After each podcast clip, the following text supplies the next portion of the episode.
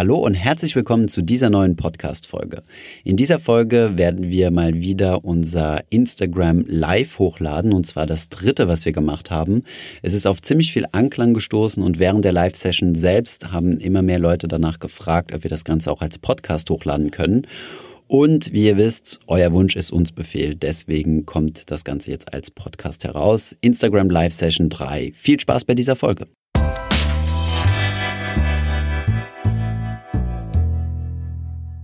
Gut, warten wir mal, bis jeder drin ist. Sorry nochmal für die Verspätung von mittlerweile sieben Minuten. Sorry für die Leute, die sich einen Countdown gestellt haben. Warten wir einfach mal. Ja, ähm, wird der Insta Live nachher wieder als Podcast hochgeladen? Schauen wir mal. Also ich würde sagen, ja, wenn was Sinnvolles gesagt wird, sagen wir es mal so. Aber ähm, macht auf jeden Fall Sinn. Ja, ich würde ihn als Podcast hochladen. Android ist echt okay. Ja, ähm, zumindest mal was jetzt diese Live-Sachen angeht, war Android tatsächlich besser. Was hältst du von Abschaffung von ein und zwei Cents? Äh, keine Ahnung, habe ich noch nie von gehört, aber finde ich eine gute Sache. Warum auch nicht? Ähm, weiß ich nicht. Man kann auf ein und zwei Cent runden. Hey Thomas, hast du seit deinem Video mit GetComma überlegt, mehr Faktorprämien ins Depot zu nehmen? Ähm, ja, gute Frage. Ich habe äh, ja selbst, wie ihr wisst, kein Faktorportfolio beziehungsweise implizit ein Faktorportfolio, dadurch, dass ich ja 30% MSCI Emerging Markets habe, ähm, ist das ja quasi ein Faktor, der Political Risk Faktor. Und mit dem Faktor Investing habe ich mich auch schon beschäftigt vor, also vor unserem Gespräch mit Gerd Kommer. Und ähm, nein, ich wollte es einfach einfach halten, möglichst günstig und ja, jetzt nicht mehr, ähm, mehr Faktoren mit aufnehmen. Vielleicht nehme ich irgendwann mal Small Cap Europe, MSCI Small Cap Europe mit dazu dann würde das automatisch etwas mehr Small Caps bedeuten, hätte ich den Small Cap Premium mit dabei und äh, Europa etwas stärker gewichtet und somit automatisch den Teil von Amerika weniger stark gewichtet. Momentum ETFs empfehlenswert. Ähm, ja, wie gesagt, Momentum ist ja ein Faktor. Ich würde eher auf einen Multifaktor-Ansatz setzen. Also wenn, dann würde ich eher einen Multifaktor-ETF kaufen, wo Momentum mit drin ist.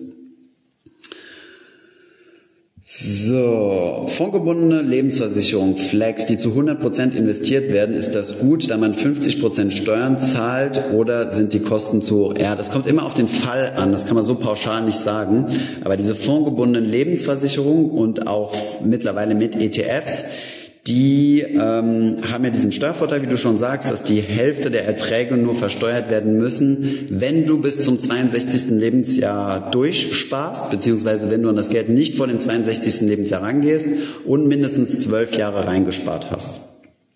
Ähm, wie das mit den Kosten aussieht, das würde ich tatsächlich vergleichen. Das kann man so pauschal nicht sagen. Ähm, es kommt erstens auf die Performance an, wie diese Dinger performen, also ähm, wie viel Rendite die machen. Und am Anfang hast du natürlich einen ziemlichen Kostenblock und das Geld wird dann halt nicht investiert. Muss man sich überlegen, was man möchte. Was sind deine langfristigen finanziellen Ziele? Ja, vielleicht machen wir heute mal ein bisschen mehr Persönliches, wenn ihr möchtet, ein bisschen weniger ETF. Die letzten beiden waren ja ETF. Tim Weiß fragt, was sind meine persönlichen finanziellen Ziele oder meine langfristigen Ziele? Äh, für mich auf jeden Fall das Thema finanzielle Freiheit. Ich habe den Geldbetrag noch nicht erreicht, den ich gerne hätte in meinem Depot, um finanziell frei zu sein. Aber ja, die finanziellen Ziele sind für mich auch untergeordnet zwischen den unter den Lebenszielen. Also finanziell äh, ja läuft, sagen wir es mal so, es ist automatisiert, es wird regelmäßig gespart und investiert und ich bin auf einem guten Kurs für meine finanziellen Ziele zu erreichen. Ähm, Wichtig ist aber auch, dass mein Leben noch andere Ziele hat. Bei mir ist es zum Beispiel ähm, das äh, Unternehmen, Finanzfluss weiter ausbauen und noch mehr Menschen zu erreichen und wirklich dieses Thema finanzielle Bildung, Financial Literacy in ähm, ja, die deutschsprachige Bevölkerung zu bringen. Ähm, was ist dein Lieblingsessen? Ja, habe ich keins. Ich bin, ich esse super gerne, aber ich habe kein Lieblingsessen. Ähm, was hast du studiert? Ja, ich habe BWL studiert tatsächlich und dann einen Finance Master gemacht in Frankreich, in Paris, um genau zu sein, und London. Oh, da hat jemand ganz gut aufgepasst. Wieso Urlaub auf Französisch-Polynesien? Ja, weil es ein schöner Ort ist und auf der anderen Seite der Weltkugel. Ähm, hatte ich mal Lust hinzufliegen. Tradest du ab und an Intraday? Äh, fragt Ben Insta. Nein, überhaupt nicht. Also ich trade überhaupt nicht, weder Intraday noch auf längere Sicht. Ich bin wirklich langfristiger, passiver Investor, genauso wie wir das in unseren Videos sagen. Und ähm, mit den Dingen, mit denen ich dich beschäftige, äh, sorry, mit den Dingen, mit denen ich mich beschäftige, ähm, die sind dann tatsächlich für den Kanal. Das schaue ich mir dann intensiver an, aber traden tue ich überhaupt nicht. Macht mir auch eigentlich keinen Spaß. Frankfurt School versus Goethe Uni BWL Master Finance. das ist eine gute Frage. Ähm, das ist so die Diskussion in Frankfurt. Beides sehr gut. Kann man einfach nur sagen, beides sehr gut. Guckt, guckt dass ihr gute Praktika macht. Ähm, was hältst du von Aktiensparplänen? Ja, finde ich gut. Ich finde ETF-Sparpläne deutlich besser als Aktiensparpläne, weil bei Aktien hast du ja das unternehmensspezifische Risiko. Diese drei, diese beiden Risikotypen sollte man nicht verwechseln. Du hast das Marktrisiko, das du hast, wenn du in die Asset-Klasse Aktien investierst und das unternehmensspezifische Risiko, das du hast, wenn du in einzelne Unternehmen investierst. Zum unternehmensspezifischen Risiko sind Managementrisiken, äh, Lieferantenrisiken, Kundenrisiken, äh, Finanzierungsrisiken und so weiter, die du bei Einzelunternehmen hast, die du nicht hast, wenn du breit diversifiziert investierst. Ähm, welches Buch liest du derzeit? Ähm, lass mich mal kurz überlegen. Vor kurzem bin ich noch mal drüber geflogen über ähm, Der reichste Mann von Babylon. Richtig cooles Buch. Habe ich heute auch ein Video zu aufgenommen. Da wird es ein Video zu geben zum Thema Der reichste Mann von Babylon. Kannte ich schon lange vorher, aber ich finde es ein Hammerbuch, was man regelmäßig lesen kann. Ansonsten, was lese ich gerade? Von Yuval Harari habe ich zwei Bücher gelesen gerade äh, Homo Deus und eine kurze Geschichte der Menschheit.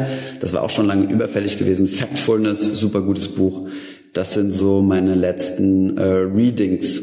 Ansonsten kann ich euch auch mal wie bei dem Podcast einen Screenshot von meiner Audible-Liste äh, hochladen. Ähm, dann könnt ihr die mal kommentieren und sagen, was ihr davon gelesen habt und was noch nicht.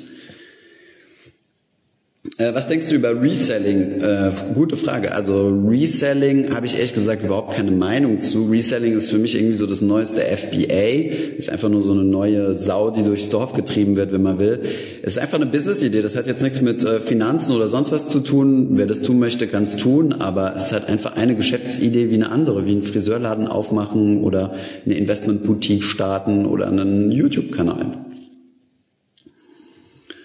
Ähm, welche Kreditkarte mit den meisten Vorteilen? Ähm, ja, Kreditkarte, gute Frage. Ich bin ein echter Fan von Curve, ähm, weil ich mehrere Kreditkarten habe und diesen, diese Curve-Karte kann mehrere Kreditkarten miteinander verbinden und dann kann man in der App aussuchen, mit welcher Karte man bezahlen will. Das heißt, du hast eine Kreditkarte und kannst dort verschiedenste drauf verbinden. Das finde ich praktisch. Außerdem sind die von den, ähm, ähm von den Wechselgebühren her relativ günstig, also den Wechselkursen. Ansonsten habe ich eine Kreditkarte von DKB, äh, N26 und TransferWise. TransferWise bin ich großer Fan vom Produkt.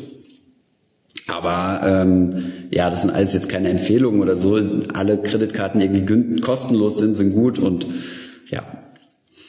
Ähm, hast du dich schon mit dem Coden beschäftigt? Nein, wir haben einen ähm, Entwickler bei uns im Team, der für uns codet. Deswegen brauche ich mich damit selbst nicht zu beschäftigen. Thomas, so bleibt dein Bart. Ja, ähm, im Urlaub wird er vielleicht nochmal wachsen gelassen. Ähm, was hältst du von Fonds, Vor- und Nachteile gegen ETFs?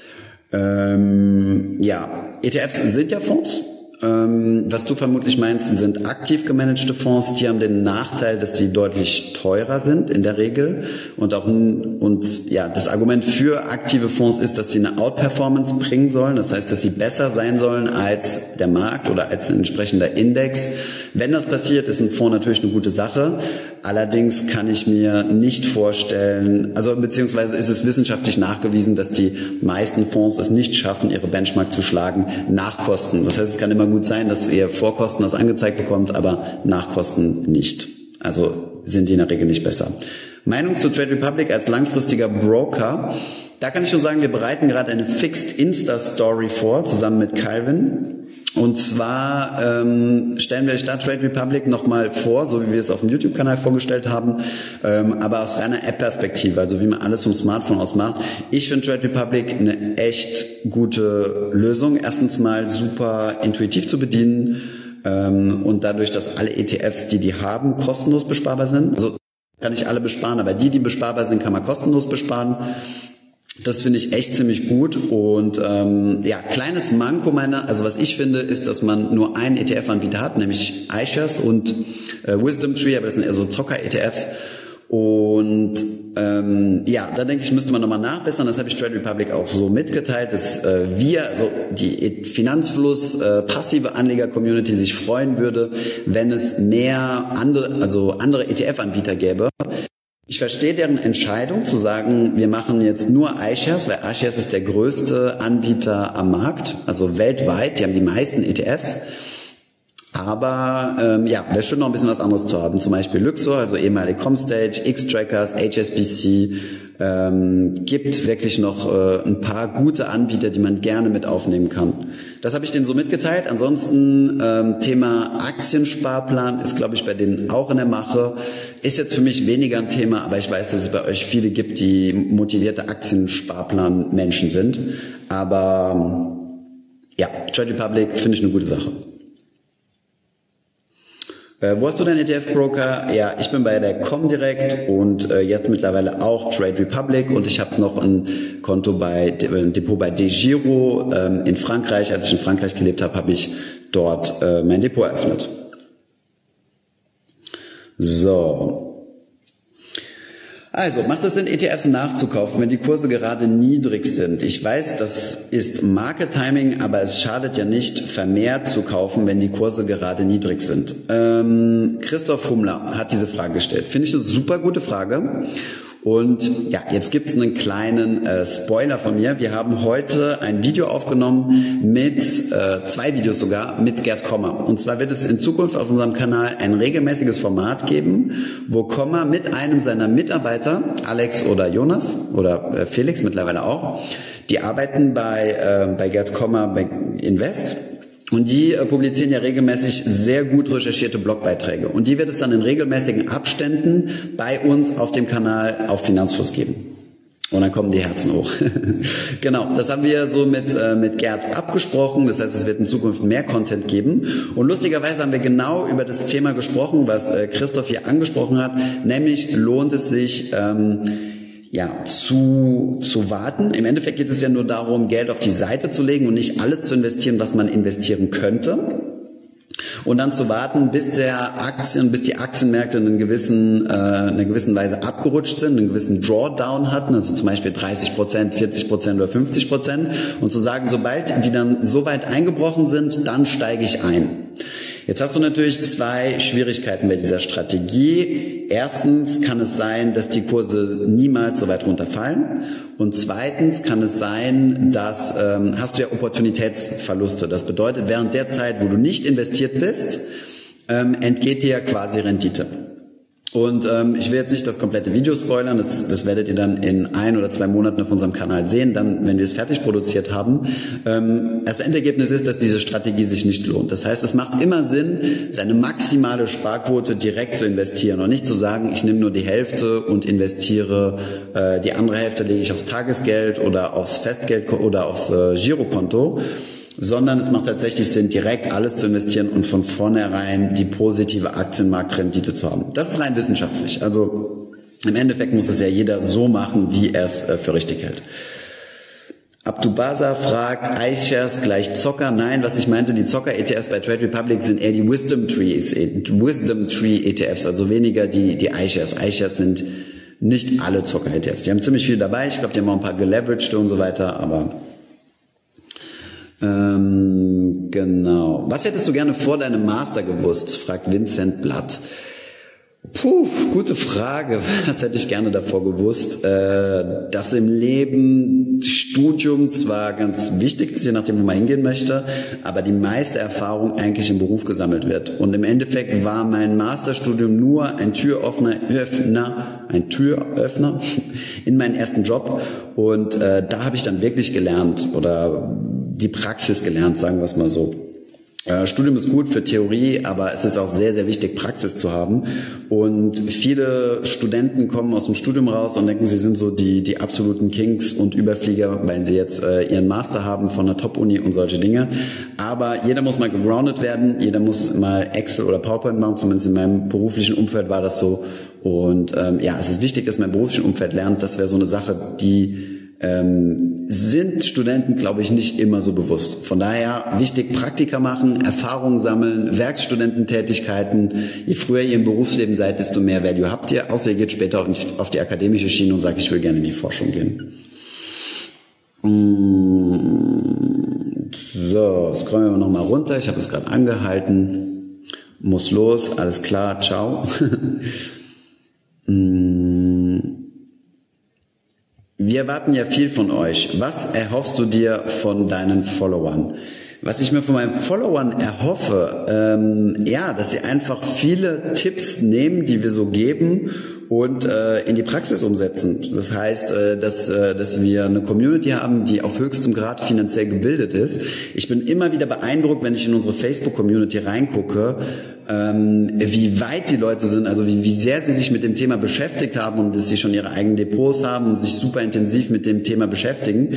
Und das ist eigentlich sowas, was ich hoffe, also erwarten ist vielleicht das falsche Wort, aber was ich hoffe, dass die, dass, äh, ja, dass unsere Follower ein Maximum von dem umsetzen und vielleicht auch mal links und rechts im Freundeskreis erzählen und sagen, hey, das mit dem Thema investieren, es tut gar nicht so weh, ist gar nicht so, so tricky, wie man immer denkt sondern jeder kann es lernen, jeder kann finanziell selbstbestimmt sein und äh, sollte das meiner Meinung nach auch. Von daher teilt, teilt unser Wissen, teilt äh, den Facebook, Instagram, äh, YouTube, alles was ihr könnt. Die Akustik ist relativ schlecht im Raum. Okay, sorry, tut mir leid. Ich war letztes Mal in so einer Phonebox, aber das ist immer so eng. Der Raum hier schallt wahrscheinlich ein bisschen. Tut mir leid. Nächstes Mal machen wir es besser. Ein Tipp an dein 26-jähriges Ich. ja, 26-jähriges Ich, das wäre jetzt sieben Jahre her. Wo war ich vor sieben Jahren? Hm, ja, keine Ahnung.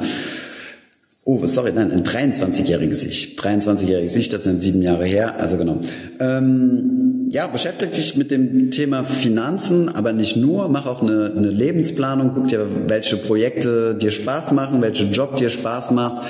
Guck, dass du dein Einkommen maximierst, denn wenn du dein Einkommen maximierst, kannst du auch deine Sparrate hochfahren und dann investieren. Wie gesagt, das Thema Investieren war für mich immer interessant aus beruflicher Sicht, aber im privaten Bereich halte ich es super easy super schlank. Von daher, ja, sucht mein 23-jähriges Ich, such dir, was dir Spaß macht, bleib dran, ähm, engagier dich voll, geh die Extrameile und dann äh, wird sich das auszahlen. Hm, reichen ETFs fürs Alter? Ähm, ja, können reichen. Bei ETFs, ETFs haben so ein bisschen das Problem, und das war auch so eine, so eine Anmerkung von John Bogle gewesen, deswegen er kein ETF-Fan ist, was ja irgendwie leicht absurd erscheint ähm, da er ja der Erfinder der Indexfonds ist. Ähm, er war aber kein Fan von ETFs, weil sie zu liquide sind. Und da musst du aufpassen, wenn du in ETFs investierst für deine Altersvorsorge, dass du tatsächlich auch lange dran bleibst. Der Vorteil von Lebensversicherungen und, sonst, und solchen Produkten oder zum Beispiel auch Riester oder betriebliche Altersvorsorge ist, dass du relativ schwer nur ans Geld rankommst, wenn du drankommen möchtest vor dem Rentenbeginn. Und ähm, wenn du aber diese Disziplin hast zu sagen, ich gehe, ähm, ich investiere in ETFs wirklich für meine Rente, gehe da jetzt nicht dran, kaufe mir jetzt nicht ein Haus oder irgendwelche Konsumausgaben oder solche Dinge, dann sind ETFs sicherlich eine sehr, sehr gute ähm, Vorsorge oder Altersvorsorge. Ähm, ich persönlich mache jetzt auch nicht mehr. Ich selbst habe noch eine Lebensversicherung von 2004, die hat eine steuerliche Begünstigung, aber ähm, der Großteil meiner in Anführungszeichen Altersvorsorge sind ETFs, also definitiv und das wird auch immer so bleiben. Ähm, ziemlich viel persönlich fragen. Wie würde ich meinen Modegeschmack beschreiben? Ja, habe ich keinen, weiß nicht. Müsst ihr beurteilen. Was heißt für dich finanzielle Freiheit? Oh ja, gute Frage. Finanzielle Freiheit ist ja ein Begriff, ähm, ja, finanzielle Freiheit ist ja ein ziemlich individueller Begriff. Und ähm, jeder definiert es irgendwie anders. Also Frugalisten definieren das ja so, dass du deine Fixkosten bezahlen kannst, sondern nicht mehr arbeiten gehen musst. Ähm, ich würde es so definieren, finanziell frei ist, wenn du genug Geld auf der Seite hast, um monatlich genug von deinem, ähm, ja, von deinem Kapitalwachstum abschöpfen zu können, um davon zu leben und zwar so zu leben, wie du das willst. Also nicht irgendwie frugal und minimalistisch oder so, sondern du legst dir von vornherein fest, so viel hätte ich gerne monatlich und ähm, dafür brauche ich den Betrag X oder Y bei gegebener Rendite von zum Beispiel 5 oder 6 Prozent. Dazu kannst du gerne mal finanzlos.de slash Zinseszinsrechner aufrufen und da kann man das Ganze mal durchrechnen, wie viel Kapital man denn braucht, um welche ähm, ja, um welche, äh, um welche monatliche Auszahlung sich erlauben zu können. Also das ist für mich Thema finanzielle Freiheit und deswegen sage ich, es ist sehr individuell, weil manche Leute brauchen, sagen wir mal, nur 1000 Euro im Monat, vielleicht jetzt nicht so viele, aber es gibt Leute, für diesen 1000 Euro im Monat an Einkommen aus Investmenterträge finanzielle Freiheit. Andere brauchen 10.000 Euro oder mehr. Ich möchte meine Zahl, also ich habe meine Zahl natürlich, ich habe die ausgerechnet, ich möchte die aber jetzt nicht unbedingt kommunizieren, einfach aus dem Hintergrund, weil ich da keinen Ankereffekt setzen will, sondern jeder die Zahl für sich selbst wissen muss und es da auch kein Vergleichen gibt. Also es ist nicht besser, je, je höher die Zahl ist oder sonst irgendwas, sondern jeder muss für sich selbst ausrechnen, was bedeutet für mich finanzielle Freiheit. Und dann muss man mal durchrechnen, wie viel muss ich auf die Seite legen, bei zum Beispiel 5% Rendite nach Inflation und nach Steuern, um einen Kapitalbetrag zu haben, von dem ich dann leben kann. Das ist für mich das Thema finanzielle Freiheit. Und direkt daran anknüpfen, was ist deine Strategie? Ja, meine Strategie ist halt einfach langfristig passiv investieren in ein passives ETF-Portfolio, MSCI World, MSCI Emerging Markets, ein bisschen Immobilien und das war's. Und dadurch wirst du vermutlich nicht finanziell frei, allein dadurch, dass du das machst, sondern du musst dein Einkommen steigern. Das ist der absolute Hebel. Du hast drei Dinge, an denen du arbeiten musst. Zunächst einmal musst du sparen. Du brauchst eine hohe Sparquote, das heißt der Prozentsatz von dem, was du verdienst. Ähm, im also das, was du sparst, im Verhältnis zu dem, was du verdienst, das ist deine Sparquote. Die sollte möglichst hoch sein. Das Geld solltest du dann investieren und dann geht es darum, das Einkommen hochzuschrauben. Finde Möglichkeiten, dein Einkommen hochzuschrauben und damit kommst du deiner finanziellen Freiheit näher. Wenn du jeden Monat 100 oder 200 Euro in ETFs sparst, ist es zwar sehr gut und du wirst dir sicherlich ein Vermögen aufbauen, aber das Thema finanzielle Freiheit wirst du damit höchstwahrscheinlich nicht erreichen. Von daher ist es wichtig, dass du dein Einkommen hochschraubst, um nicht mehr 100, 200, sondern 1000, 2000, 3000 Euro monatlich zu sparen. Das klingt so jetzt extrem viel Geld. Und das wirst du auch von heute auf morgen nicht erreichen. Aber wenn es wirklich dein Ziel ist, um die finanzielle Freiheit zu erreichen und so hohe ähm, Sparbeträge zu erreichen oder auch über 3000 Euro hinaus, dann musst du dich damit beschäftigen und das geht wie gesagt nicht von heute auf morgen, aber du musst dich mal ein paar Jahre hinsetzen und sagen, jetzt gebe ich Vollgas, jetzt kümmere ich mich nur darum, ähm, diese monatlichen Sparbeträge hinzubekommen, um meine finanziellen Freiheit näher zu kommen und in zehn Jahren ausgesorgt zu haben oder so. Deswegen sage ich ja immer, jeder muss seine finan eigenen finanziellen Ziele haben. Es gibt viele Leute, die wollen nicht finanziell frei sein oder denen ist es einfach ein zu großer Aufwand und äh, eventuelle Opfer. Ja, ich meine, wenn man zum Beispiel viel arbeitet, sagen wir es mal so, dann geht es zu Lasten der Freizeit. Frage ist immer, was definiert man jetzt als Arbeit oder als Freizeit? Für mich persönlich geht das eine so ein bisschen ins andere über, weil Finanzlos ist ja neben meinem Job auch mein Hobby. Und ja, muss halt jeder für sich selbst wissen. Also wer das nicht möchte, ähm, finanziell frei, finde ich, finde ich völlig in Ordnung. Trotzdem würde ich dann ein passives ETF-Portfolio aufbauen, weil es halt wichtig ist für deine Rente. Ähm, was kannst du als Studiengang im Bereich Finanzen empfehlen? Ja, ähm, BWL, ähm, aber auch naturwissenschaftliche Dinge. Es gibt viele Quereinsteiger, einige Ingenieure. Ich habe in der Bank viele Ingenieure kennengelernt, Naturwissenschaftler, ähm, gerade Physik, äh, Mathematik ist ganz nützlich, aber ansonsten natürlich viele BWLer. So, Ab welchem Eigenkapitalanteil kann man eine Wohnung kaufen? Ähm, ich glaube, das hängt ziemlich davon ab, ob du Eigennutzer bist, also ob du dein Eigenheim kaufen willst oder ob du diese Wohnung vermieten willst. Ähm, ich würde aber mal sagen, gesund ist es so um die 30 Prozent. Also alles unter 30 Prozent ähm, hast du schon einen sehr hohen Leverage, also einen sehr hohen Fremdkapitalanteil, was die Bank erstens mal nicht gerne sieht und dich eventuell abstraft mit höheren Zinsen. Aber das solltest du dann individuell mit deiner Bank besprechen. Aber so 20, 30 Prozent, also 30 Prozent würde ich schon mal anzielen. Du musst ja auch noch die Kaufnebenkosten tragen, das darfst du auch nicht vergessen. So, ah stimmt, Wirtschaftsinformatiker. Wir haben eben gesprochen über, ähm, über in, in Finance reinkommen. Das kannst du auch sehr gut als, bestimmt als Wirtschaftsinformatiker, genau.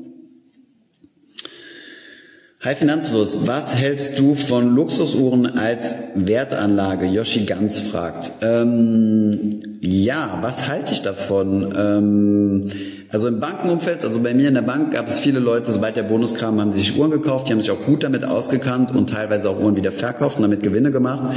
Es ist aber eine Anlage wie jede andere, also Oldtimer oder, oder gute Weine oder was auch immer. Man muss sich einfach damit auskennen. Und ähm, ich war so der Einzige eigentlich im Bankteam gewesen, der für das Thema Uhren nicht zu begeistern war. Ähm, ich finde Uhren zwar schön und so, aber da fünf, sechs bis 10.000 Euro oder noch mehr hinzulegen, teilweise die Managing Directors hatten Uhren für 50.000 Euro, da, ja, keine Ahnung, hatte ich keine so Lust, mich da reinzudenken in das Thema. Aber schön ist es auf jeden Fall. Das, äh, das kann man sagen. Und wenn jemand eine schöne Uhr hat, dann warum nicht? Weintrinker, ja, Weintrinker bin ich auch. Ähm, ich bin ja äh, Halbfranzose, meine Mutter ist Französin, ich habe beide Staatsbürgerschaften, Deutsch und Französisch und da kommt man ums Weintrinken im sozialen Umfeld eigentlich nicht drum herum. So, wie viel Prozent des Risikokapitals kann man in eine einzige Aktie stecken, neben Rest in ETFs? Ähm, du, also Sustain, Sustainability fragt das. Äh, ja, Sustainability, das kannst du machen, wie du möchtest, in Anführungszeichen. Ähm, du begehst hier allerdings, ähm, wie soll man sagen, einen Strategiebruch. Also wenn du sagst, äh, ich bin langfristiger passiver Investor, dann solltest du dir ein langfristig passives Portfolio aufbauen. Wenn du sagst, ich bin Einzelaktieninvestor, Stockpicker, dann solltest du das machen. Und wenn du sagst, ich bin irgendwo zwischen den beiden, 20, äh, 80 oder 70, 30, dann kannst du das genau so ähm, aufspalten zwischen den beiden. Aber was jetzt genau das Richtige ist und was genau der richtige Mix ist, die Lösung kannst eigentlich nur du äh, finden. Ähm, ich sehe hier, Pauline ähm, schreibt hier regelmäßig äh, in WhatsApp, die seht ihr hier hinten. Die sitzt hier, ist, äh, ist bei uns im Team und schreibt äh, hier regelmäßig in den Chat rein. Vielleicht kann sie mal winken. Jetzt ist es zu schüchtern, vermutlich. ähm, wie hoch soll deine Sparrate sein? Die Sparrate ähm, sollte mal mindestens 10% sein würde ich sagen. Ähm, Event, also mindestens zehn Prozent, um einfach mal, ah, jetzt hat sie reagiert, mindestens zehn Prozent, um äh, mal Vermögen aufzubauen, das Thema Rente abzusichern, dir deinen Notgroschen aufzubauen und so die, die wichtigen Dinge. Wir haben übrigens jetzt auch ein paar Videos produziert zum Thema gesetzliche Rente und warum die aufgebessert werden muss. Und ähm, also mindestens zehn Prozent und dann äh, quasi hoch bis 100, also so viel wie du kannst. Also eine Sparrate solltest du schon selbst festlegen eine gute Sparrate, um wirklich Vermögen aufzubauen, langfristig sind eigentlich äh, ähm, sorry, 5, 30 Prozent. Also 30 Prozent ähm, solltest du schon schaffen. Das hängt aber auch immer davon deiner persönlichen Situation ab. Wenn du zum Beispiel eine Familie hast und äh, keine Ahnung so um die 40 bist und noch nie dich mit dem Thema Finanzen beschäftigt hast und nicht viel gespart hast, dann kann ich mir vorstellen, dass es sehr schwierig ist, auf einmal 30 Gehalt, 30 Prozent vom Nettogehalt auf die Seite zu legen. Wenn du aber jung bist und gerade mit deinem Job angefangen hast, dann kannst du sogar deutlich mehr auf die Seite legen, weil deine Gehaltssprünge ja deutlich größer sind. Aber du kannst ja einen Kompromiss eingehen und sagen, ich mache jetzt mal nur 10, 20 Prozent und von jeder Gehaltserhöhung, die lege ich zu 100 Prozent zur Seite oder ähm, zu 50 Prozent zur Seite oder was auch immer. Also ähm, ja, da gibt es jede Menge äh, Alternativen oder alternative Möglichkeiten. Ähm, grundsätzlich gilt halt, je höher, desto besser. So, was haben wir denn noch für Fragen?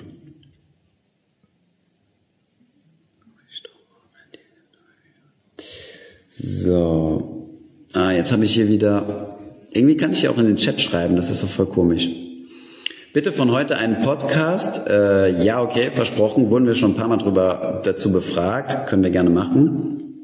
Kannst du einen Dividenden-ETF empfehlen? Äh, nein, kann ich leider nicht. Ich bin selbst, haben wir schon in den vorherigen äh, Episoden darüber gesprochen, ich bin selbst kein Dividendeninvestor und ähm, ja, von daher kann ich da leider nichts empfehlen. Aber es gibt eine super Webseite, geh einfach auf justetf.de und da kannst du dich durch die Suche klicken und da wirst du sehr wahrscheinlich äh, einen guten, äh, ausschüttenden ETF für dich finden.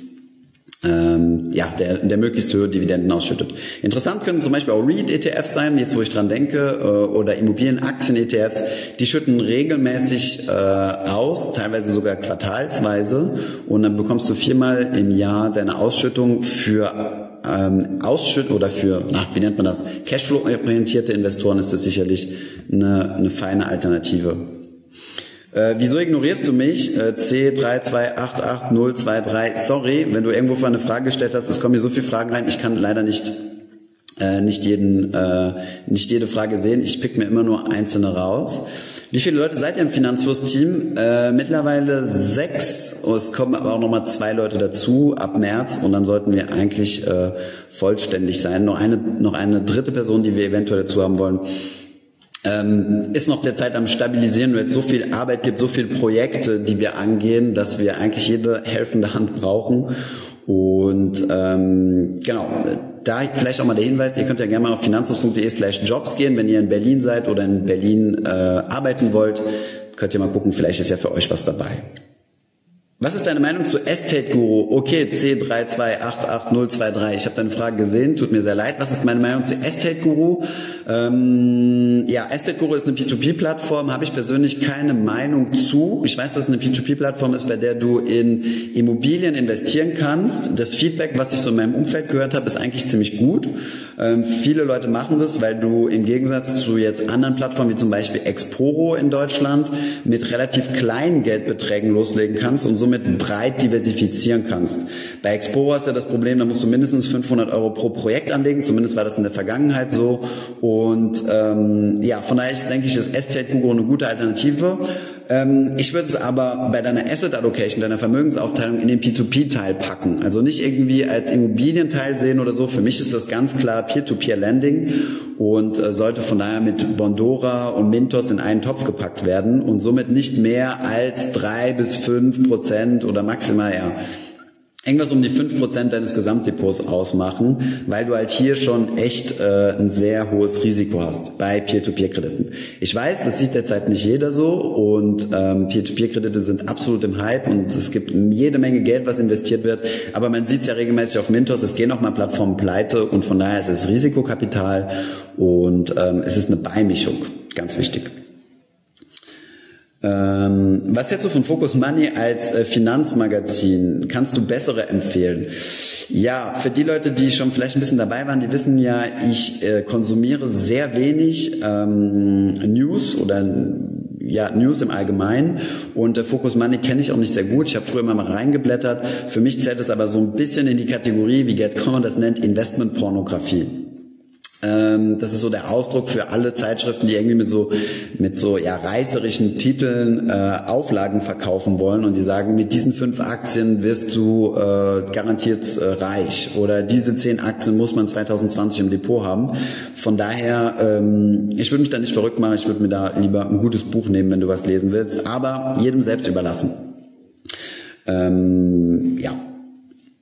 So, was haben wir denn noch?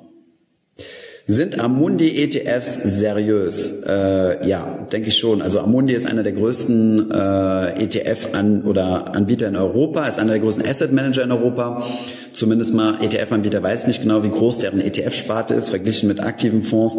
Aber Amundi ist gigantisch und ähm, die Fonds dort sind, und Fonds und ETFs sind dort Sondervermögen. Das heißt, selbst wenn Amundi pleite gehen sollte, was ich für sehr unwahrscheinlich halte, zumal die auch zu, zu großen Bankgruppen gehören. Ich weiß jetzt nicht mehr, wen zuletzt, vor kurzem wurden die noch gekauft. Ähm, egal, Sondervermögen, wenn die pleite gehen sollten, habt ihr immer noch eure ETF-Anteile. Wie soll man die 10% Immobilien vom Weltportfolio verstehen? Immobilienfonds oder echte Immobilien?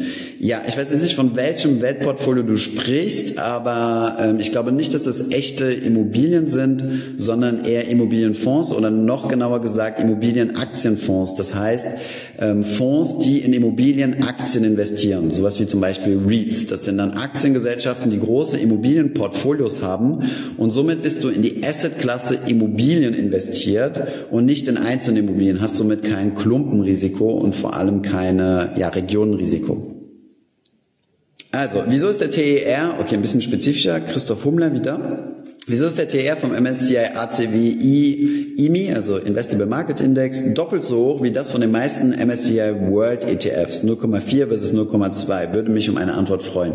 Ähm, sowieso, also 0,4 ist ja auch schon sehr günstig, finde ich. Also wenn man es jetzt mal mit normalen Geldanlagen vergleicht. Allerdings gibt es da tatsächlich einen Grund. Also ACWI ist deutlich teurer, weil deutlich mehr Werte drin sind. Und je mehr Werte drin sind, von je mehr, äh, ja, von unterschiedlichen Ländern, desto höher sind auch die Transaktionskosten oder die Kosten, solche Wertpapiere zu halten und zu verwahren. Das heißt, dementsprechend sind dann solche, ähm, solche ETFs, die nochmal breiter sind als der MSCI World, ähm, teurer. Der MSCI World sind ja die Industrieländer und Industrieländer haben ja in der Regel gut funktionierende und sehr liquide Börsen.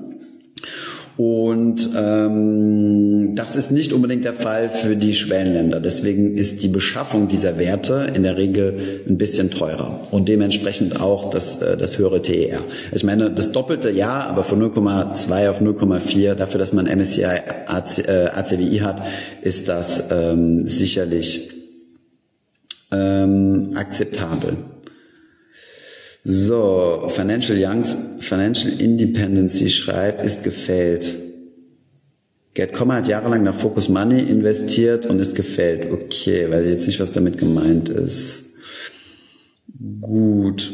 Ähm, was sind denn gute Finanzbücher? Ähm, ja, können wir wir haben eine Seite angelegt, jetzt kenne ich die allerdings nicht mehr auswendig. Ich glaube finanzfluss.de slash Bibliothek, wenn ich mich nicht irre. Ähm, findest du aber auch bei uns unten in der Videobeschreibung. Da haben wir mal unsere ganzen äh, Bücher zusammengefasst, die wir gut finden.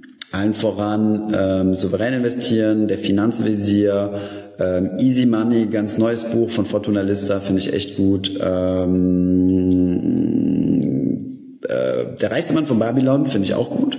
Wir haben wir eben drüber schon mal gesprochen. Ansonsten habe ich es jetzt gerade nicht mehr auswendig im Kopf, aber ähm, wir haben die unter unseren YouTube-Videos verlinkt. So, Money von Tony Robbins, genau, ja, das ist auch nicht schlecht, ja. Das ist ein ziemlich dicker Wälzer, aber ebenfalls passiv. Muss man ein bisschen aufpassen, Money von Tony Robbins ist sehr äh, Amerika-orientiert. Du hast einen großen Anteil in amerikanischen Anleihen, was ich auf keinen Fall als Europäer machen würde, weil du halt einfach ein Wechselkursrisiko hast, ein unnötiges und investierst in US-Staatsanleihen, in US-Dollar würde ich persönlich nicht machen. Im risikofreien Teil würde ich bis zu 100.000 Euro aufs Tagesgeldkonto packen und alles darüber hinaus in äh, gut notierte Staatsanleihen, Luxemburg, äh, Niederlande, Deutschland und so weiter. Schweiz nicht, Schweiz hast du ja ein Wechselkursrisiko. Als Schweizer würde ich in Schweizer Anleihen investieren. Was ist der Zinseszins? Ja, da würde ich mal Zinseszins äh, googeln oder auf YouTube schauen, haben wir ein Video dazu. Was hältst du von Schweizer ETF, ähm, von Ostpreußen? Kenne ich jetzt keine, ehrlich gesagt. Also ich weiß, dass UBS äh, ETFs auflegt, aber ich habe mich jetzt ehrlich gesagt. Oder meinst du ETFs auf die Schweiz, also die Schweizer Werte kauft? Ähm, das kann man machen, aber die haben dieselbe Problematik wie DAX-ETFs, nämlich dass, äh, dass sie Länderrisiko haben, dass sie sehr spezifisch auf ein einziges Land sind und somit hast du erstens mal einen Homebias, zweitens eine zu geringe Diversifizierung. Also ETFs auf einzelne Länder, das würde ich nicht machen, wenn dann auf Regionen. So. Vincent Blatt ist richtig ähm, verrückt nach Banking. Er stellt nur Banking-Fragen. Würdest du zurück ins könntest du dir vorstellen, zurück ins Banking zu wechseln? Wenn es von heute auf morgen keinen Finanzfluss mehr gibt, dann ja, könnte ich mir das vorstellen, hat Spaß gemacht, aber es gibt Finanzfluss. Ähm, nutzt du noch N26? Jawohl, nutze ich noch. Ich hatte ein paar ähm, Schwierigkeiten damit. Manche Dinge haben nicht so funktioniert. Ich habe damals mein N26-Konto eröffnet, als ich noch in Frankreich war und dementsprechend habe ich die französischen AGBs und dann funktionieren einige Dinge hier in Deutschland nicht. Ähm, aber ich habe gemotzt. Könnt ihr euch immer darauf verlassen, wenn irgendwas nicht stimmt, dann, äh, dann beschwere ich mich beim Anbieter, zu denen wir einen Draht haben. So, wo sitzt du gerade eigentlich? Ich sitze in unserem Coworking Space in Berlin. Was hältst du von Alibaba-Aktien? Ähm, Habe ich keine Meinung zu, zu einzelnen Aktien. Ein gutes Tagesgeldkonto. Ähm, ja, ich war bisher in der Vergangenheit immer ein bisschen faul gewesen, habe es da gemacht, wo ich mein Depot hatte. Ähm, was ich aber jetzt seit neuestem habe, ist MoneyU. Ähm, das ist ein Tagesgeldkonto in den Niederlanden, auch mit äh, europäischer Einlagensicherung, also keine Jetzt nichts äh, Ausländisches oder irgendwie äh, Hochzins oder sowas. Aber die Zinsen sind da so gering, dass sich der Aufwand eigentlich kaum lohnt, woanders ein, äh, ein extra Konto aufzumachen für ein Tagesgeldkonto. Von daher, wenn du ein Depot hast, würde ich es einfach dort lassen, wo dein Depot ist. Ansonsten, wenn du wirklich eine andere Alternative suchst, dann äh, wäre MoneyU die ähm, wäre MoneyU eine gute Alternative, weil die angeblich, also nicht angeblich, sondern ich habe es mir angeschaut, ein bisschen recherchiert, die haben immer relativ ähm, anständige Zinskonditionen und das auf lange Sicht. Das sind ja, was ich ja furchtbar finde, sind so Tagesgeldhopper die halt immer ihr Tagesgeldkonto von einem zum anderen umziehen, nur weil es da mal ein bisschen mehr Tagesgeld gibt. Das ist ein, ein unglaublicher Zeitaufwand für, für relativ wenig Ertrag. Ähm, wo würdest du Gold kaufen? Ja, das letzte Mal, als ich Gold gekauft habe, das war auf der Investmesse. Oh ja, da gleich auch nochmal ein kurzer Hinweis. Das letzte Mal, als ich Gold gekauft habe, das war auf der Investmesse beim Degussa-Stand, ähm, direkt in, per Bargeldzahlung. Aber wie gesagt, das, ich habe keine großen Goldinvestments. Ähm, ich sehe das rein so als, als eine Hobbysache oder ein bisschen äh, ja, zum Spaß, als kleine Beimischung. Ähm, aber genau, ich würde, wenn Gold, würde ich es physisch kaufen. Ansonsten gibt es auch einige Online-Plattformen. Wir haben das mal ein bisschen intensiver recherchiert. Wir haben ein spezielles Video zum Thema, wie man Gold kauft. Und ähm, das könnt ihr mal äh, auf YouTube raussuchen und da haben wir auch eine Plattform drunter verlinkt, die unserer Meinung nach gute Konditionen hatte. Könnt ihr, kannst du, kannst du dir mal angucken. Ich habe den Namen jetzt leider, ich glaube goldsilbershop.de oder sowas in der Richtung, aber das musst du dir dann äh, nochmal separat angucken. Ähm, so, Florian Wegebauer, bitte um Antwort, Thomas. Ich habe mich für den Finanzfluss Campus angemeldet, bitte, bin etwas skeptisch wegen den 1,6% Kosten im Jahr. Ähm, es gibt keine 1,6% Kosten im Jahr. Ich weiß nicht, was genau du meinst. Der Finanzfluss Campus ähm, kostet einmalig und dann hast du einen lebenslangen äh, Zugang, inklusive den Updates, die da kommen. Also es gibt keine 1,6 Prozent. Ähm, genau, an dieser Stelle vielleicht nochmal gerade zwei Hinweise. Erstens, wir sind dieses Jahr auf der Investmesse mal wieder, so wie im letzten Jahr auch. Das heißt, wer im April nach Stuttgart kommt, und ich sage euch jetzt auch ganz genau, welcher April, Wer im April nach Stuttgart kommen will und uns dort äh, ja live erleben, der ist sehr herzlich willkommen. Es gibt auch wieder kostenlose Tickets, ähm, wie jedes Jahr mit dem Code Finanzfluss ähm, ich mache da aber nochmal eine separate Story zu, die machen wir dann auch in die Fixed Stories und, ähm, und wir machen nochmal ein YouTube-Video dazu. Dann kriegt ihr kostenlosen Access zur, zur äh, Investmesse. Ich gucke gerade in meinen Kalender. 25. 24. und 25. April findet die Invest statt. Das wird von der Börse Stuttgart organisiert. Die lädt uns freundlicherweise jedes Jahr ein in die Blogger Lounge, wo ihr nochmal ganz viele andere Blogger seht. Und ähm, Genau, ist immer ein riesen Highlight. Ich finde das super cool, weil das so eine der wenigen Möglichkeiten ist, äh, unsere Community mal in Fleisch und Blut zu erleben, also wirklich mal sich mit den Leuten auszutauschen. Das sind so, glaube ich, die zwei anstrengendsten Tage im Jahr für mich. Aber es macht unglaublich Spaß. Von daher, wer Lust hat, nach Stuttgart zu kommen, 24. 25. April, ähm, der bekommt äh, kostenlose Tickets mit dem Code Finanzfluss. Und ähm, dazu gibt es aber nochmal eine separate Story. Ähm, was ist denn mit, was ist mit der Verlosung vom Buch? Ja, wir haben äh, zuletzt eine, eine Buchverlosung gehabt, Young Money Guide, ähm, die ist schon rausgegangen. Wobei ich weiß gar nicht, ob die schon verschickt wurden. Ähm, die werden aber definitiv äh, diese Woche verschickt. So. VL-Anlage auch in ETFs anlegen. Ah, gute Frage von Michi Sis. Ähm, ja, würde ich machen. Wenn du die Möglichkeit hast, das geht zum Beispiel über Finvesto, wenn ich mich nicht irre. Fin, Finvestor, genau. Finvesto. Ich glaube, schreibt es mir mal in die Kommentare, wenn es das ist. Und ähm, ja, finde ich eine gute Sache, in ETFs zu, also wenn man grundsätzlich in ETFs investieren will und das mit seiner vermögenswirksamen Leistung machen kann, dann äh, ist das äh, ist das eine gute Sache. Also Stuttgart, ja genau Stuttgart. Was genau ist der Finanzlos Campus? Ah ja, guter Hinweis. Der Finanzlos Campus ist unser Premium-Produkt. Ähm, es gibt all unser Wissen, ja, wie ihr wisst, kostenlos auf YouTube, auf unserer Webseite und so weiter. Aber wer das Ganze nochmal strukturiert haben möchte mit Workbooks und Quizzen und das Ganze nochmal wirklich von Null aufarbeiten möchte, für den gibt es den Finanzfluss Campus. Der kostet auch eine Kleinigkeit. Wir haben viele Leute, die uns danach gefragt haben, mal so ein Premium-Produkt zu entwickeln. Und äh, das haben wir gemacht. Wen das interessiert, den Finanzlos Campus, der findet einen Link in unserer Bio zum Linktree und dort kann man sich kostenlos für ein Webinar anmelden wo es schon mal so einen Vorgeschmack auf den Campus gibt und dann auch später ein Angebot. Ansonsten kannst du auch einfach auf finanzfluss-campus.de gehen und dir den Finanzfluss Campus direkt anschauen und schauen, ob das was für dich ist. Danke für den Hinweis, um ein bisschen Werbung zu machen. Ähm, jetzt in den Short DAX investieren? Nein, also shorten, ich würde den DAX jetzt nicht shorten. Shorten heißt ähm, auf fallende Kurse setzen, da sehe ich keinen Grund, sowas zu machen. Deine Meinung zu Nachrangdarlehen Companisto? Companisto sagt mir jetzt nur ganz wenig was. Ist, glaube so eine Crowdfunding-Plattform. Und Nachrangdarlehen, das sind ähm, im Endeffekt, Darlehen ist halt, dass du einen Kredit gibst. Also du bist nicht am, äh, am Kapital beteiligt, wie bei einer Aktie. An einer Aktie bist du ja ähm, Teilhaber des Unternehmens. Bei, als Darlehen bist du äh, Gläubiger eines Unternehmens. Und Nachrang heißt, es gibt so, eine, so, so ein Ranking, wer ähm, im Fall einer Insolvenz als erstes bedient wird, als zweites, drittes und so weiter. Und die, die nach der ersten Position stehen, das sind die Nachrangigen. Und das bedeutet, die werden im Fall einer Insolvenz nach denen bedient, die in erster Position stehen. Und jetzt, surprise, surprise, wer wird vermutlich an erster Position stehen? Die Bank. Die Bank, die das Ganze finanziert und dann kommen die Crowd-Investoren. Von daher ist ein Nachrangdarlehen definitiv eine riskantere Investition als jetzt zum Beispiel von der Bank.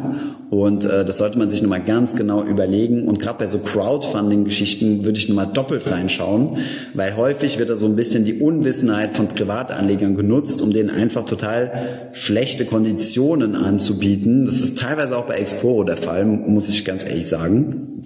Und ähm, ja, schlechte Konditionen zu bieten, ähm, da würde ich mich nochmal ganz genau reinnehmen. Nachrangdarlehen ist ehrlich gesagt keine Sache, die ich als Privatanleger machen würde, weil ich halt einfach das Risiko nicht richtig einschätzen kann. Banken machen sowas, aber Banken haben auch Risikoabteilungen, die haben Kreditabteilungen, die können sowas deutlich besser einschätzen als äh, du selbst. So, deine Meinung zu Nachhaltigkeits-ETF, Tax-Tax. Ja, ähm, finde ich gut. Also äh, gutes Thema, kommt mehr und mehr auf. Ähm, wir müssen da auch mal eine ganze Videoserie produzieren. Das, äh, das steht auf den To-Dos, allerdings erst nach meinem Urlaub. Und dann, ähm, dann gehen wir mal darauf ein, was die Vorteile sind, was die Nachteile sind. Nachhaltige ETFs haben halt den Nachteil, dass es hier keine Standardisierung gibt. Also es gibt keine einheitliche Definition, was nachhaltig ist. Äh, mein bestes Beispiel ist immer, wenn ich zwischen Frankreich und Deutschland äh, bin, dass du äh, in Deutschland die Atomenergie abgeschafft hast und in Frankreich hält man das für eine saubere Energie, weil es keine CO2 ausstößt. Beide Seiten sind nachvollziehbar, aber es gibt keine einheitlichen Kriterien. Aber nachhaltiges Investieren wird definitiv äh, in Zukunft mehr und mehr an Bedeutung gewinnen. Machen wir gern mal äh, eine Videoserie zu, wenn ihr das wollt. Schreibt's gerne mal rein. Ähm, investiere in den Vanguard All World, der ist aber ausschütten, soll ich auf einen thesaurierenden umstellen? Ähm, Joe Lucas fragt. Ähm, ja, Joe, keine Ahnung, was du, also du musst nicht thesaurierend, also das, was deine Präferenz ist. Ähm, es gibt ja jetzt keinen großen Unterschied mehr zwischen, äh, also steuerlich betrachtet, zwischen ausschüttend und thesaurierend. Thesaurierend hat natürlich einen Vorteil, wenn du einen Depotwert hast, so ab 30.000 Euro oder etwas höher. Allerdings ähm, sollte deine Entscheidung eher vom ETF abhängen, beziehungsweise vom Indexfonds der äh, Vanguard All World. Wenn ich mich irre, ist ein Indexfonds oder ist ein ETF? Ich weiß jetzt nicht mehr auswendig. Aber es ist auch ein Indexprodukt, also ein Fonds, der einen Index nachbildet. Und ähm, ja, das, äh, das soll, du sollst dich daran orientieren, welchen, welcher, welcher Index du hast, also welch, in welchen Index du investieren möchtest. Und dann kommt in der zweiten Stufe, ob ausschüttend oder nicht. Welcher ETF MSCI World ist thesaurierend oder MSCI World, äh, äh, das kann ich jetzt auswendig nicht sagen. Die meisten Fondsgesellschaften bieten beides an. Also die legen einen, einen ETF auf, der ausschüttend ist und einen ETF auf, der ähm, thesaurierend ist. Und ähm, da musst du dann ein bisschen aufpassen. Ähm, zum Beispiel wenn du ACK dahinter stehen hast, also steht das für akkumulativ, das ist dann ein thesaurierender. Also guck dir die ETFs an. Wenn im Namen ACC steht, dann ist das ein, ein thesaurierender ETF. Ansonsten, wie gesagt, Just ETF einfach mal vor, also justetf.de einfach mal vorbeischauen. Der Dominik, mit dem wir vor kurzem nochmal telefoniert haben, das ist der Gründer von Just ETF, macht mit seinem Team eine super gute Arbeit, was das Thema äh, ETF-Suche angeht. Da findet ihr alles, was ihr braucht. So, also Meinung zu ETF äh, 110 von Comstage, ja, das ist glaube ich so ein Vermögensmandat, ne? also so ein so eine so ne nicht Vermögensmandat, sondern so ein Dach ETF, ne? also ein ETF, der mehrere ETFs drin hat. Ja, finde ich gut, kann man machen. Wenn man äh, wenn man die Mischung nicht selbst machen möchte, kann man das definitiv machen. Ähm, genau. Die ganzen Fragen hat er schon tausendmal beantwortet, immer die gleichen Fragen. Ja, aber so ist das halt. Ja, man muss äh, jeden dort abholen, wo er ist. Ähm, Ansonsten können wir den Kanal auch dicht machen und sagen, wir haben alles schon mal gesagt. Meinung zum Bausparen, haben wir auch schon mal ein Video zu gemacht. Ähm, absolut kein Fan, also macht meiner Meinung nach relativ wenig Sinn. Außer du hast einen alten Bausparvertrag, wo du noch sehr hohe Guthabenszinsen bekommst. Bausparvertrag funktioniert ja so, dass du auf der einen Seite eine Sparphase hast, wo du Guthabenszinsen bekommst und dann kriegst du danach ein Darlehen ähm, zu einem günstigeren Zinssatz aber dieses Konzept funktioniert auch nicht mehr so wirklich, weil die Darlehenszinsen bei Banken jetzt auch schon so gering sind, dass der Bausparzins kein echter Vorteil mehr ist. Das heißt, Bausparprodukt hat, also Bausparen hat sich als Produkt zur Immobilienfinanzierung eigentlich äh, erübrigt. Außer du hast noch einen alten Vertrag und dann äh, kann es sich lohnen, den noch zu behalten, wenn du hier einen hohen Sparzins hast oder einen hohen Sparzins bekommst. Ähm, was hältst du vom Arero? Ebenfalls ein Video zu gemacht. Finde ich ein gutes Produkt für diejenigen, die nicht äh, selbst mixen wollen, also die einen ETF-Mix nicht selbst machen wollen. Ich guck mal kurz auf die Uhr. Nicht, dass wir hier, okay, es ist jetzt äh, 19 Uhr. Wir haben aber fünf bis zehn Minuten zu spät angefangen. Das heißt, wir können gerne noch ein bisschen länger machen, also noch fünf Minuten oder so. Ähm, und dann machen wir auch Schluss. Oh, gute Frage. Financial Independency fragt, was meinst du passiert mit den P2P-Plattformen, wenn der Leitzins wieder angehoben wird? Ähm, ich glaube nicht, dass P2P-Plattformen sich sonderlich am Leitzins ähm, orientieren. Ähm, P2P-Plattformen sind ja Privatkredite und sind daher sowieso schon deutlich, deutlich über dem allgemeinen Zinsniveau. Von daher weiß ich nicht, wie sehr P2P auf Leitzinsentscheidungen ähm, reagieren würde. Also wenn der Leitzins wieder angehoben wird auf ein, zwei Prozent, dann glaube ich nicht, dass das irgendwie P2P äh, affekten würde. Ähm, beziehungsweise lass mich mal überlegen, ja, müsste vielleicht mich mal ein bisschen länger reindenken und reinlesen, aber ich glaube nicht, ich glaube, die, die P2P-Welt ist schon ein bisschen unabhängig vom, äh, vom Zinsumfeld. Ja, Tana Ax fragt, Crash-Konto sinnvoll im Fall, dass die, im Fall der Fälle den monatlichen Sparplan erhöhen zu können? Hm, okay, hier sind wir wieder bei der Strategie zu sagen, wenn die Kurse in den Keller gehen, dann kaufe ich nach. Ähm, das ist allerdings ähm, eine trügerische Strategie. Warum? Also die funktioniert in der Regel nicht. Warum? Das haben wir heute Morgen mit Gerd Kommer besprochen und haben dazu ein Video produziert, was in den nächsten zwei Monaten, ein bis zwei Monaten online geht. Ich bitte hier um noch ein ganz klein wenig Geduld. Ähm, welche Anlagemöglichkeiten außer Immobilien, P2P, Aktien und ETF hat man? Ähm, fragt Ringo 40, Grazie Thomas, ähm, aus Österreich. ähm, welche Möglichkeiten gibt es? Ja, es gibt hunderte und tausende Anlagemöglichkeiten. Allerdings sollte man sich halt auf die ähm, mit denen man sich beschäftigt hat, mit denen man sich auskennt. Und ähm, es macht keinen Sinn, sein Geld einfach extrem breit zu streuen. Ich meine, ich habe jetzt auch eine Depotgröße, die schon etwas größer ist, in Anführungszeichen, und äh, beschränke mich da auf drei ETFs. Ähm, es macht keinen Sinn, ähm, in alle möglichen Dinge zu investieren, sondern einfach sich, man sollte sich mit einem Thema beschäftigen, dort reingehen, eventuell ein bisschen was beimischen, was einem Spaß macht, aber jetzt nicht in alles investieren, ähm, was einem irgendwie ähm, entgegenkommt. Dann verliert man nämlich den Überblick und begeht dann eventuell Fehler im Sinne von äh, schlechte Anlageentscheidungen zu treffen. So, ich glaube, ihr Lieben, das war's für heute. Ich bin etwas ausgepowert. Nein, Spaß. Hab nur Energie. Aber ähm, ich habe euch ja letztes Mal gefragt, wie viel Uhr die Livestreams sein sollen. Und ihr habt mir gesagt, lieber ein bisschen später. Ähm, heute habe ich es leider nicht geschafft. Ich wollte ursprünglich auf 19 Uhr oder 20 Uhr setzen. Aber ähm, das passt bei mir heute leider nicht. Ich versuche auch mal einen Stream am Wochenende zu machen. Und ähm, ja, wie gesagt, versprochen. Sorry für die Verspätung nochmal, äh, die fünf bis sieben Minuten. Ich hatte Probleme, ich muss jetzt mein neues Telefon mal absetten. Von daher werde ich vielleicht gelegentlich mal so online äh, äh live gehen, um das Ganze nochmal zu testen, äh, was da, was da echt das Problem war. Aber ja, Gut, ich glaube, wir fliegen gleich raus. Wir haben nur eine Stunde bei Insta Live. Ich bedanke mich bei euch für ähm, ja, die Zuschauerschaft. Wir waren teilweise in der Spitze 180 Personen gleichzeitig online. Das finde ich super cool. Wir werden das Ganze auch mal auf YouTube machen. Dann streamen wir live auf YouTube und live auf Instagram. Dann kann sich jeder das raussuchen, was ihm am meisten Spaß macht. Und ähm, Facebook hat man mir gesagt, wäre tot für Livestream Von daher vielleicht, äh, vielleicht ein andermal. Ähm, das machen wir dann aber ab Mitte März, wenn ich zurück aus dem Urlaub bin und dann gibt's vielleicht aus dem Urlaub mal ein Insta-Live-Session und dann eventuell auch mit Bart. Ähm, aber das wird dann ähm, sich auf die Urlaubszeit beschränken. Okay, ihr Lieben, macht's gut. Vielen Dank, vielen Dank für die ganzen Herzen, die hier hochpoppen und die Likes und äh, ja, ihr motiviert uns, dass wir weitermachen. Deswegen hier, ihr seht, die Leute sind noch im Büro hier. Ähm, ja, ich hoffe, wir gehen jetzt gleich auch heim. Macht's gut, ciao, Dankeschön. Ich hoffe, diese Podcast-Folge hat dir gefallen. Wenn ja, dann zöger doch nicht in deinem Umfeld, bei deinen Freunden und Bekannten von diesem Podcast zu sprechen. Und wenn du auf iTunes bist, dann lass uns doch gerne eine Bewertung da und einen Kommentar, denn das hilft uns, mehr Menschen zu erreichen und für das Thema finanzielle Bildung zu begeistern. Wie immer findest du in den Show Notes und in der Beschreibung zu dieser Podcast-Folge alle wichtigen Verlinkungen. Vielen Dank fürs Zuhören und hoffentlich bis zum nächsten Mal.